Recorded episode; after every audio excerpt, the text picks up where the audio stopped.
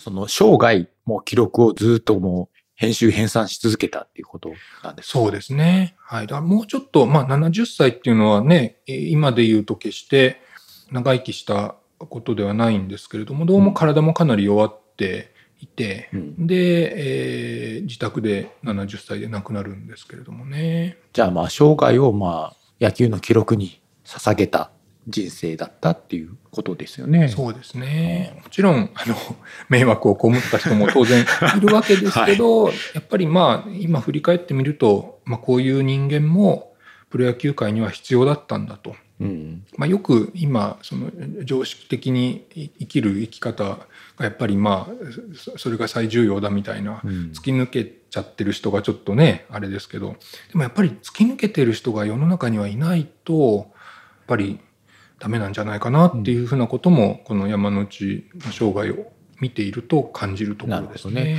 じゃあ結局その山之内がいなかったら今の日本のプロ野球のその世界っていうのはまた違ったかもしれないですよね。うん、ま、間違いなく言えるのはかなり穴ぼこっていうか不明部分がかなり多いままだっただろうなと思うんです。だから、うん、まあ、昨年の記録とかは完璧に分かってるし一昨年の記録も完璧に分かってると思うんですけどじゃあ1リーグ時代まで遡るとこうっていうことはほぼ言えなかったと思われますね。うんプロスポーツの価値っていうのはそういったこう記録がきちんと残っているっていうのも一つの大きなあの要素なのでそういう意味ではそのプロ野球日本のプロ野球の地位向上にかなり貢献した方ですよね。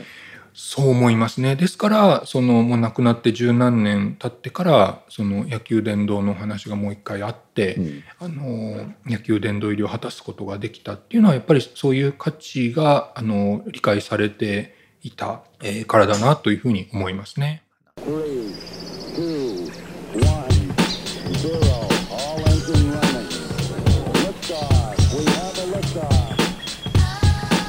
読売新聞ポッドキャスト新聞記者ここだけの話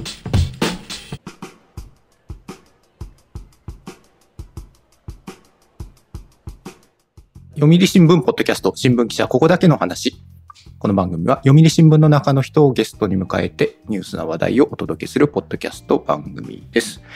はい、えー、改めましてこんにちは番組ナビゲーターの山根です。えー、本日のゲストですけれども、デジタル編集部の室康二さんです。よろしくお願いします。お願いします。はい。えー、今日はですね、まあ、野球の話ということで、まあ、ぼちぼちオープン戦がそろそろ始まるのかなっていう時期になってきましたけども、まあ、球春到来ということで、まあ、ちょっと野球のお話をしていこうかなっていうふうに思うんですけれども、まあ、普通の野球の話ではなくて、今日はちょっと一風変わったあの野球のお話ということで、どういったお話を今日はしていただけるんですか？あの私の祖父、はい、あのおじいさんですねが昔プロ野球の公式記録員をやっていました、はいうん、でまた規則委員もやっていたので記録とルールのあのしかも昔の話をしていきたいと思います、うん。はい、マニアックな話っちゃマニアックな話ですけどで、ね,、もまあ最近結構話題っちゃ話題ですよね、例えば去年だったら、はい、えー、とあのヤクルトの村上宗隆さんですかね。はい。はい、5打席連続ホームランとかですね。うん、あの、三冠を取ったんですよね。三冠を、史上最年少の三冠王ですよね。はい。はい、あと、まあ、佐々木朗希さん。はい。はい。あの方も完全試合達成したり、最年少での完全試合でしたね。はい。はい、あと、まあ、海の向こうではね、やっぱり大谷っていう、まあ、記録をね、どんどん作り変えている選手もいるわけで。そうですね。でもまあ、そういった記録っていうのは、確かにこの何百年ぶりにみたいなのがよく出てきますけども、よくこれどこから掘り出してきたんだろうな、みたいなのはありますけども、まあ、そういう記録を、まあ、つけてた人っていうことなんですか？そうですね。はい。だから、今言われたように、その何年ぶりとか、うん、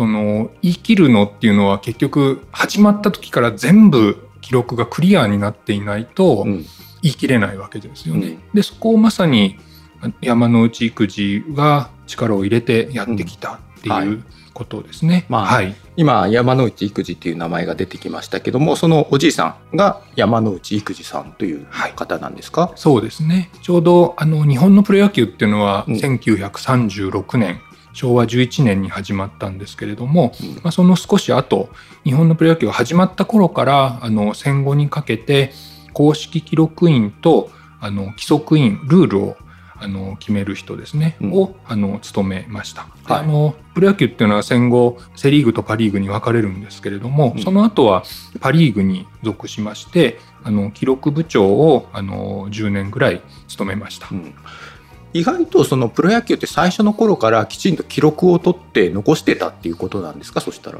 そうなんですね。ですから、その一試合一試合は、あの、それぞれ担当の記録員がいて、その一試合一試合のスコアカードっていうのは全部残ってたんですね。ただ、それをあの整理する、また選手の障害記録とか、例えば守備のあの一つの守備について全部注目して、えー何十年間どうだったとかそういったことをあの整理する人っていうのが全然いなかったんですね。うんですから大きな記録が生まれた時にあの初めてなのか何年ぶりなのかっていうふうなことを言い切れる人があのいなかったっていう残念な状況が実はあのしばらく続いて、はい。でそれを何とかしようっていうふうにこう昔の記録をあの発掘したり整理したりっていうことを結構あの力を入れてやってきた。ね。そういう人間なんですね。でもその戦中にその、まあ、消失したり紛失したりっていうのはよくあることですけども、野球の記録に関しては、じゃあそれはきちんとこう残ってたっていうことなんですね。幸いにしてそのスコアカードがなくなったっていうのはないので,、でただそのスコアカード昔はあの人間があの全部うん。あの手作業でやっていたので、まあ、かなり達筆の人もいたりしてですね、まあでしょうね。そ。のい読み解くっていうのがなかなか難しい部分もかなりあって、で本人もその辺はかなり苦労した部分もあったようですね。はい、じゃあまあ戦後ある程度の時期が経ってから、まあ、過去の記録をっていうことで一つ一つこう掘り起こして、まあ、聖書っていうんですか？きれいにしていったっていうことなんですか？そうですね。まさに今言われましたけれども聖書の作業をあの5,000試合分ぐらいうん。やってであともう一歩あの昭和12年っていうのはつまりプロ野球が始まった2年目ですけれども、うん。昭和12年以降は山之内口がやってで残りは最初の年昭和11年だっていうところで残念ながら亡くなってしまったので,、うん。でその後は他の、えー記録員の方があ後を継ぐんですけれども、うん。大半の部分をやり終えて、まあ、亡くなっていったっていうことですね。なるほどですね。はい。じゃあまあその山之内その育児さんっていうちょっとどういった方なのかっていうのを教えてもらいたいんですけども。はい、生まれたのが、はい。あの1902年ですね、はい、明治時代明ですね。治、はいはい。で70歳で亡くなりましたので、はい。ちょうど昨年がですね生まれて120年亡くなって50年っていうまあ、節目の年でした。あじゃあまあまあ野球的には伝来150年っていう節目の年だったんですけど、はい、山之内にとっても節目の年だったんですね。じゃあまあはい。結構亡くなってから結構経つんですね。そうですね。い意味ではもう、はい。半世紀経っていますから、はい。ですからもう、あの、記録が好きな方でもですね、うん。あの、山之内育児って言っても知らない人が結構多くて、で、実は、その、亡くなったのが1972年なんですけど、うん。あの、生前、その野球殿堂ってあるじゃないですか。はい。野球殿堂入りを勧められたんですけども、うん。本人が生きてる時はすごく、あの、拒んだ、あの、お断りしたんですね。んで亡くなってもう十数年経ってで、えー再度そういう話になって1985年にあの野球殿堂に入れていただいたんですね。殿堂入りしてる方なんですね。はい生前の時拒んだっていうのは何か理由はあったんですか？まあ自分はそんなあの人間じゃない そのまあ裏方ですからね。はい。えー縁の下の力持ちですから、ん多分まあ表に出るべきじゃないと思ったのか、うんちょっと理由はもちろんわかんないんですけど、うんあの拒み続けたっていうふうにこう親族も言ってますね。なるほどね。記録の分野ではもう一人広瀬さんっていう方が有名な方がいてですね、はい。広瀬さんもあの殿堂入りはしてるんですけれども、うん。公式記録員としては2人目だと思いますね。うん。はい、まあ、確かにその記録はねその、まあ、新聞紙面でもまあよく見ますよ、まあ、何年ぶりとかですね。見るんですけどもその裏側のところどういう人がしてるのかみたいなところまでは全くこう意識してないですもんね普段は。そうですね。だからはい。野球をの、まあ、見に行くと分かりますけど例えば審判の方ってお客さんが見える場所に立っていて、そうですね。であのストライクとかボールとか、うわかるじゃないですか。じゃあ例えばあのバッターがカキンって打ってですね、うん。で例えばショートの人があの取ってで一塁に投げると。で結構その、えーセーフかアウトかっっていうギリギリの時に、うん。まあ、あの審判の人がセーフってやるじゃないですか。じゃあそれがヒットでの出塁なのか野手がエラーをしての出塁なのかっていうのは審判は判断しないんですね。うんでそれは舞台裏にいる公式記録員が判断をしてあのスコアボードにあのヒットだったら H にランプがつきますし、うんあのエラーだったら E のところにランプがつく。で、それを判断するのが公式記録員。で、まあ、それを含めて、試合中にいろんな、あの、複雑な、込み入ったことがいろいろ起こると、全部これはこうだったっていうふうにジャッジするのが公式記録員。でそれをずっとやってきたんですね。なるほ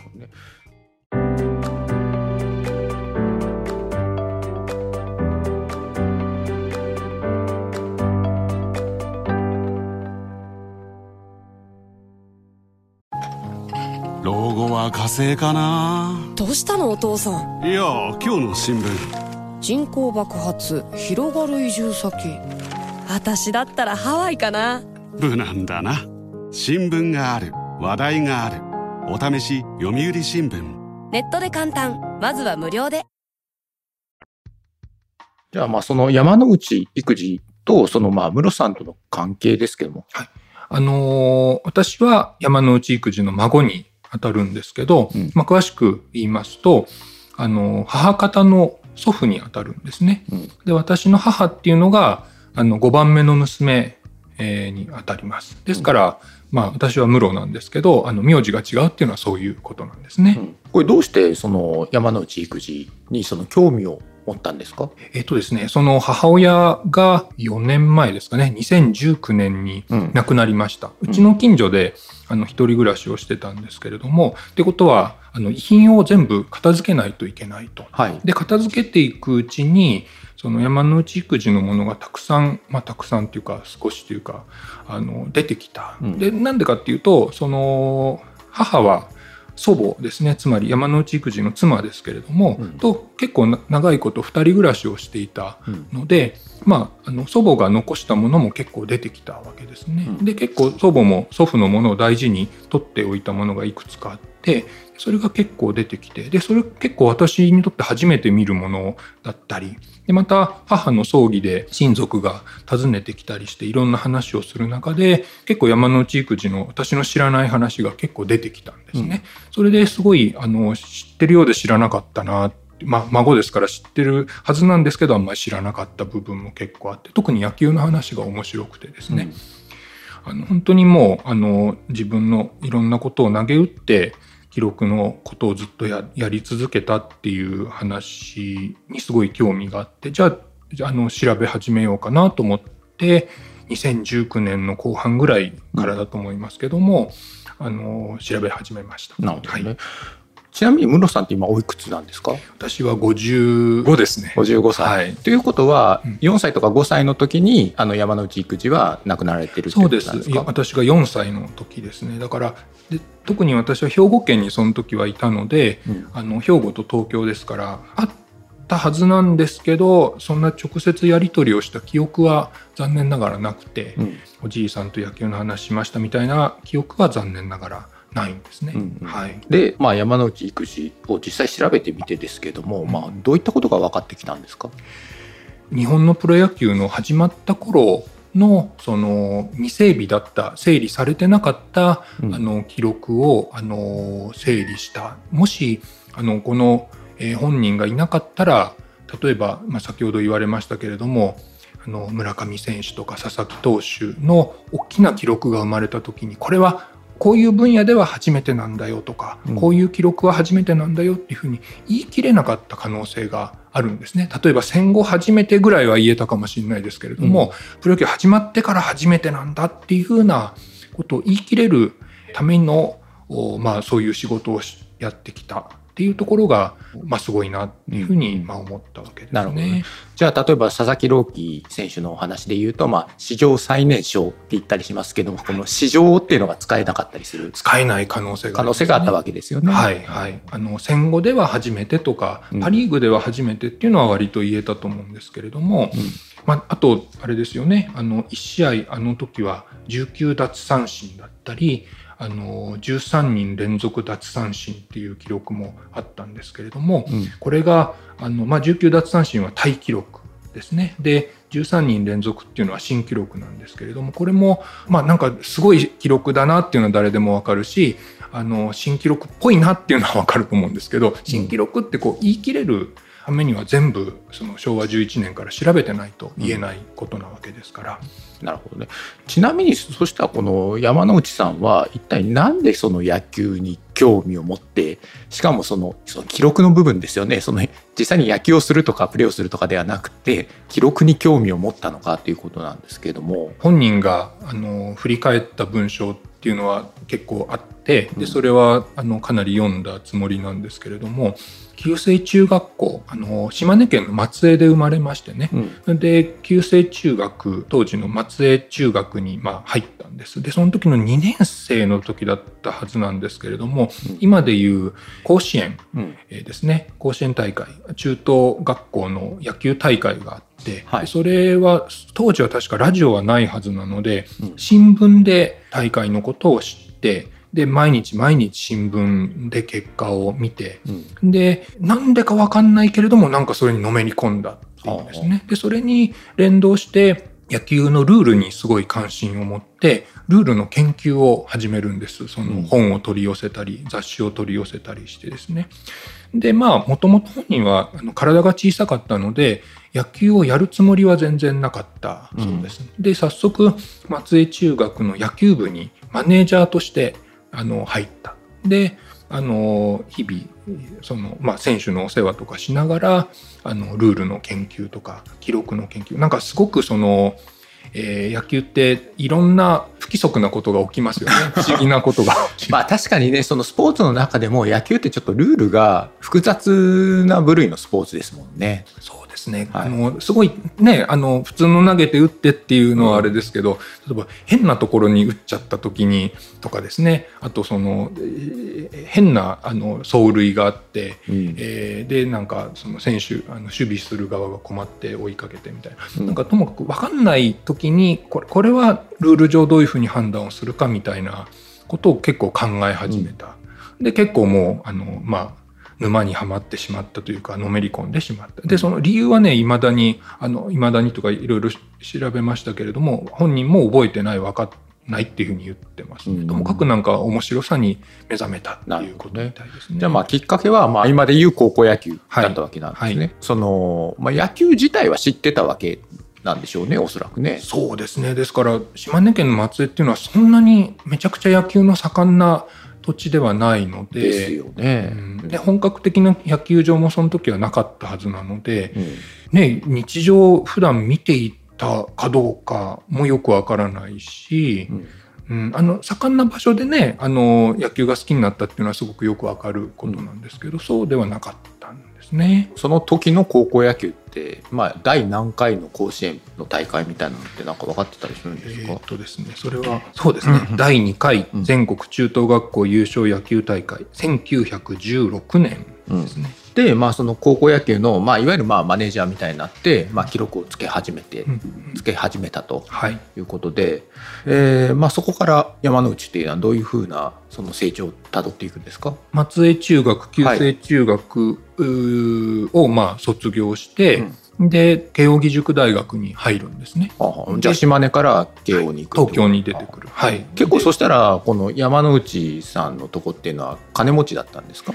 東京まで大学で行けるって言ったら。そうですね。あのそうですね。い家がどういうところだったかっていうことはい。を先ほど話さなかったんですけど、はあの呉服を卸すう商売をずっと江戸時代からやっていて、はでまあその当時の松江ではすごい有名なお店だったようですね。ですから結構まああのお坊ちゃん育ちというかうん。恵まれた状況の中で子供の頃を過ごしてそれで本当は親としては商売の後継ぎをさせたかったのであの経済、うん。今でいう経済学部にあの進むことができたと。うん。ところがまあ本人はあのほぼその気持ちはなくて、はいあの慶応でもやっぱりあの東京の野球を見ることができると。うんでさらに良かったのはその慶応の野球部にですねあの直木松太郎さんっていう、えー監督さんがおられてはい。その人は実は野球のルールにすごい詳しい人だったんです。ですからでその人の下であのまたさらに野球の記録の勉強が規則や記録の勉強ができるっていうんですごくあの喜んでいたはずなんですね。それで野球部にやっぱり入って、はいあの同じくマネージャーとしてあの卒業まで務めると。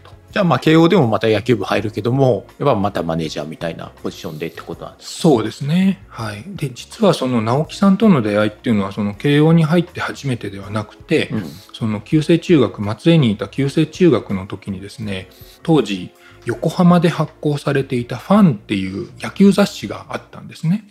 はい。まあ当時情報がない時代ですから、やっぱりあの横浜から届く雑誌をすごい懸命に読んでいたと。うん。で、その中で、あの、ルールに関する、あの、論文のクイズみたいなのがあって、はあ、はあ、えーで、まあだから ABC で答える選択式の答えではなくて、なぜこれが、あの、こうだと思うかと。これはセーフかアウトか、どっちがアウトになるんだみたいな、うんそういうことをあの論理的に答える、うんそういうあの問題があって、はい。で、それすごいもう熱中して本人が解くわけですね。うんで、その実は審査員の一人が、その直樹さんだった。へえ。で、それは当然慶応の監督だって本人も知ってますから、うんやっぱり慶応に進みたいっていうのがあったと思うんですね。でもまあマニアックななんか雑誌ですね、それもね。すごくマニアックな、はいはいもうすごいマニアックですね。でもその当時、まあプロ野球がないわけで、まあ学生野球が花形のスポーツだったという時代だと思うんですけども、はいおということはその早慶戦っていうのも当時から、プロ野球の前はもうどう考えても、はい六大学野球の全盛時代ですよね。ああ、まあそうなんでしょうね。はい、はい、大人気ですね。実はね、私、その記者の振り出しが島根なんで、ああ、まあ、そうですか。あの、ああ、松江の話かっていう感じで、ちょっと懐かしく聞いてたんですけども、まあ、あの辺りのね、まあ、卸問屋っていうのは、まあ、結構裕福な、あの、家庭で育ったんだろうなっていうふうに思ったんですけども、生まれた時はお金持ちだったんですね。まその、はい、今の家業は今どうなったんですか、松江の方では。えーっと、まあ、あの、話は一気に飛ぶわけなんですけど、まあちょっと興味が。はい。あの、えーっと、まあ、大学、まあ、今、まあ、慶応の話が出ましたから、うんうん慶応を卒業するわけですね。はいそれで、まあ、あの、松江に戻ると。うんで、これは親としては、商売の後継者、うん後継ぎにえーさせようと思っていた。で、それを期待してたわけですね。うんそれで、父親が亡くなって、まあ、いよいよ後を継ぐ、はいまあ、7代目、7代目を継ぐんですけれども、うんそれがちょうど日本でプロ野球が始まった頃でして、はい。で、まあ、形は継いだんですけれども、もう商売のことはほぼ人に任せて、うん。えーあんまり、えー野球のことばっかりやっていたというふうに、あの親族も証言をしているわけです。それでまああの日本とアメリカで戦争が始まりますね。昭和16年、うん。1941年の暮れに始まるわけですけれども、うん。でやっぱりあの呉服を商うっていうのがなかなか商売がしづらくなったそうなんですね。ああ、なるほど。それではい。あのもう商売畳もうっていうふうにあの畳んでお店は他の人に貸してみたいなことをその後継ぎである、えー山之内育児もうその時は七代目の山之内佐助っていうのが本名になっていたんですけれどもでまああのお店を辞めちゃったわけなんですね。でちょうどその本当にタイミングであの日本のプロ野球からですねあの公式記録員があの関東にはいたんですけど関西に常駐する人がいなかったので、えーなってくれないかっていうふうにあの持ちかけられてあ野球が仕事にできるならっていうことで本人は松江を飛び出すわけなんです。じゃあ、戦中ですか、それ。そうですね、せんえー昭和17年からですから戦中ですね。ということで、えー、まあ、ムロさんなんですけども、この山之内育児のことをまとめた本をあの出版されたということなんですけども、本のタイトルは何というタイトルなんですか、はい、えー本のタイトルは、えーと「記録の神様山之内育児と野球の青春」というタイトルで、はい。あのー去年のおー2022年の6月にあの童話書院、えー道路の道、えー道に平和の輪ですね童話書院という出版社から出しました。はい。で、まあ、今日お話しされた内容も、こちらの本の中にルール書かれているんですよね。あのーまあえーいろんな偶然が重なってあの得られた情報もありますし意識的にいろいろ調べていったあの情報もあるんですけれども、はいまあなかなかそのちょうど調べてる時っていうのはコロナ真っ最中であはい。あの、まあ、本当は松江にも何回も調べに行きたかったんですけれども、なかなかその行動制限などもあってあのほぼあの家であの調べました。ただまああの結構国会図書館のですね、うん。あの公開情報がかなり充実をしていたりあとその島根県立図書館ですね図書館のレファレンスサービスっていうのもかなりすごい充実をしていてかなりあの助けていただいた、えーわけです。はい。どういった資料が掘り起こされたんですか？これはですね、あのー昔本人が野球雑誌に書いた、えー文章があの入手できたりとかですね。であとはその先ほど言いましたその生まれた家のその呉服商っていた当時のあの情報っていうのがですね明治大正期のそのいろんな経済情報が載った本があってでそれをあの丹念に追っていくとですね、はい。かなりその家のあの家業の変化、えー山之内佐助商店っていうんですけどのあの変化なんかもかなりあの知ることができて、うん。まあ、いい家には何にも残ってし商売のことは残っていないのであのすごくあのた助けられました。なるほどね。で、こちらの書籍ですけども、おいくらで販売していらっしゃるんですか？はい、本体2000円プラス税ということで、2200円はい。で販売しております。もし、あのーごご注目いただけたらはい。ありがたいです。まあ、ネットのアマゾンみたいなはい、ところのアマゾンもありますし、あと出版社のオンライン販売も行っております。はい。本日の配信はここまでです。続きは次回に配信します。読売新聞ポッドキャスト新聞記者ここだけの話。この番組ではリスナーの方からのお便りをいつでも大募集しています。お便りは概要欄にあるメッセージフォームのリンクからお寄せください。ツイッターでもハッシュタグ記者ここばなをつけて番組の感想をつぶやいてみてください。今回も最後までお聴きいただきありがとうございました。次回の配信でもお会いできたら嬉しいです。お相手は読売新聞の山根でした。